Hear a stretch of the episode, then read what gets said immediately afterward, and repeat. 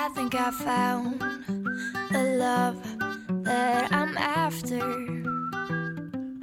Fresh as a first kiss. 嗨，各位亲爱的小伙伴，大家早上好，我是瑶瑶老师，欢迎来到今天这一期的英语口语每日养成。在今天这一期节目当中呢，我们来学习一段这样的英文台词，它呢会有一些长，然后呢是来自于《摩登家庭》的第三季第九集。首先呢，请各位同学先来听一下。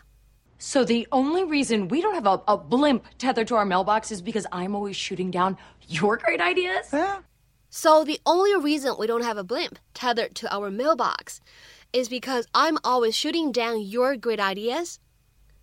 所以你觉得咱们家信箱上没有绑着小飞艇的唯一原因是我总是打击你的那些绝妙的点子？So the only reason we don't have a blimp tethered to our mailbox is because I'm always shooting down your great ideas.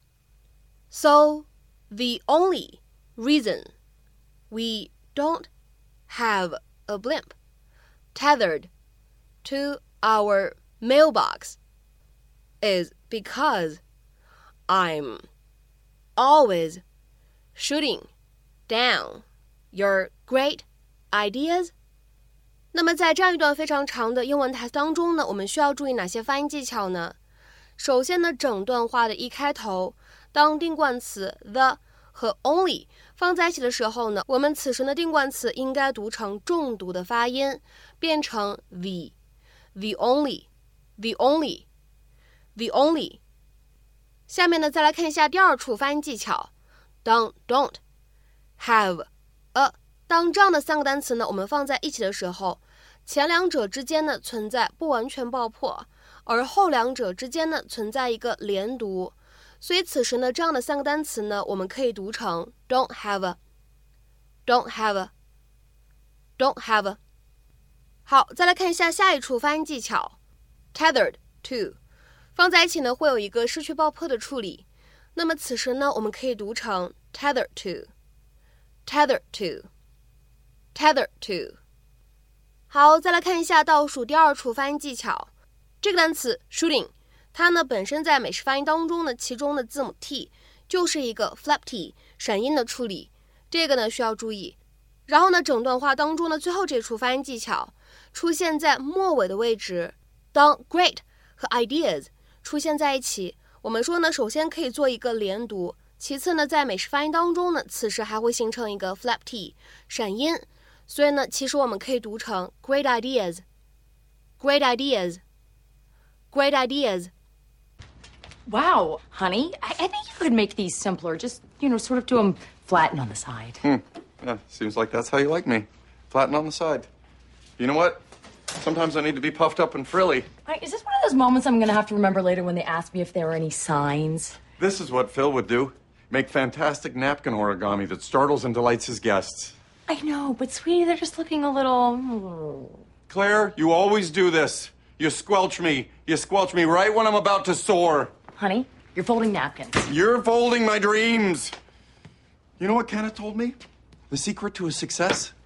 His whole career, he's tried to emulate me. The only difference is he hasn't had someone constantly telling him what not to do.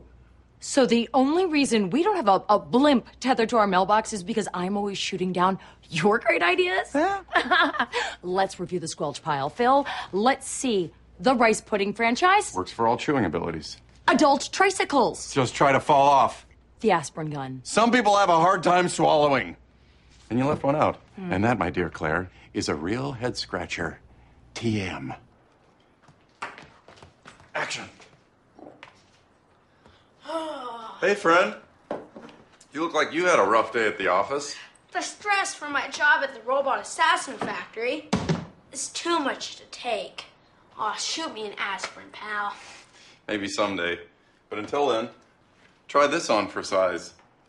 The Real Head Scratcher features 32 patent pending nogginizers that gently massage your scalp in a soothing purr of motorized delight.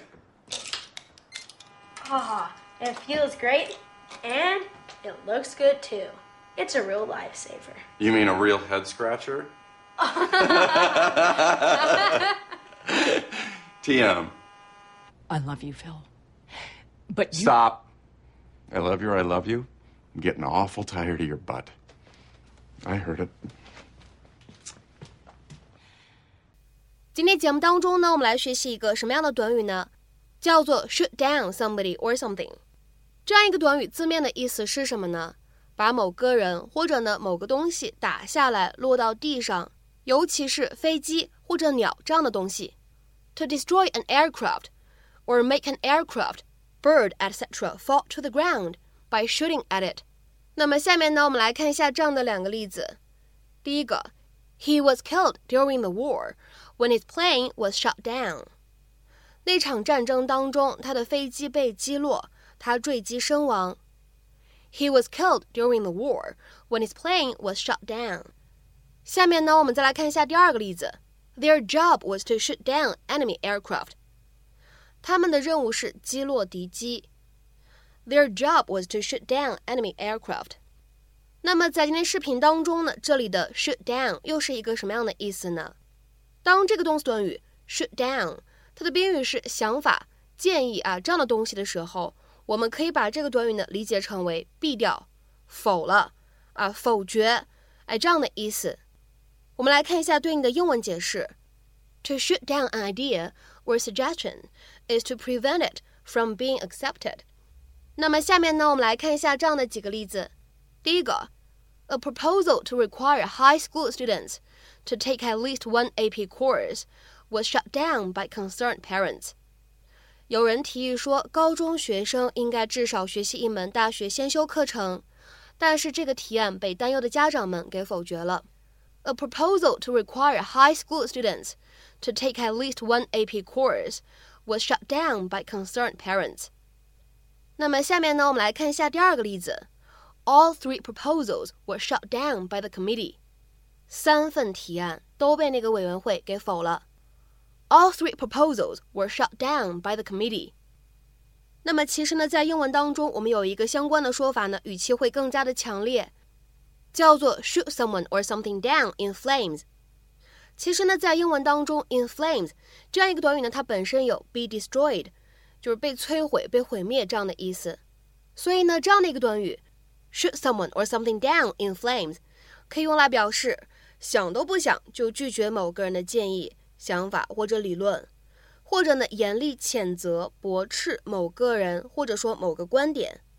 我们来看一下对应的英文解释。第一条，to refuse to accept someone's suggestion without even considering it。再来看一下第二条英文解释，to bring about someone's or something's failure。那么下面呢，我们来看一下三个例句。第一个，His latest theory has been shot down in flames。 他的最新的理论遭到了驳斥。His latest theory has been shot down in flames。下面呢，我们再来看一下第二个例子。It was a bad idea. Okay. But you didn't have to shoot me down in flames at the meeting. 我提出的主意很差劲，好，没问题。但是你也不用在会上那么严厉的驳斥我吧。It was a bad idea. Okay. But you didn't have to shoot me down in flames at the meeting. 那么下面呢，我们来看一下本期节目的末尾呢，最后这样一个例子。I thought I'd written a fine campaign speech, but my team shot it down in flames. 我原本以为我写了一份挺不错的竞选演讲稿，但是我的团队把我的稿子变得一文不值。I thought I'd written a fine campaign speech, but my team shot it down in flames. 那么在今天节目的末尾呢，请各位同学呢尝试翻译下面这样一个长的英文句子，并留言在文章的留言区。Every one of my fundraising ideas was shut down by the other club members. Every one of my fundraising ideas was shut down by the other club members. 那么这样一个句子，你会如何去理解和翻译呢？期待各位同学的踊跃留言。我们明天节目当中呢，再会。See you around.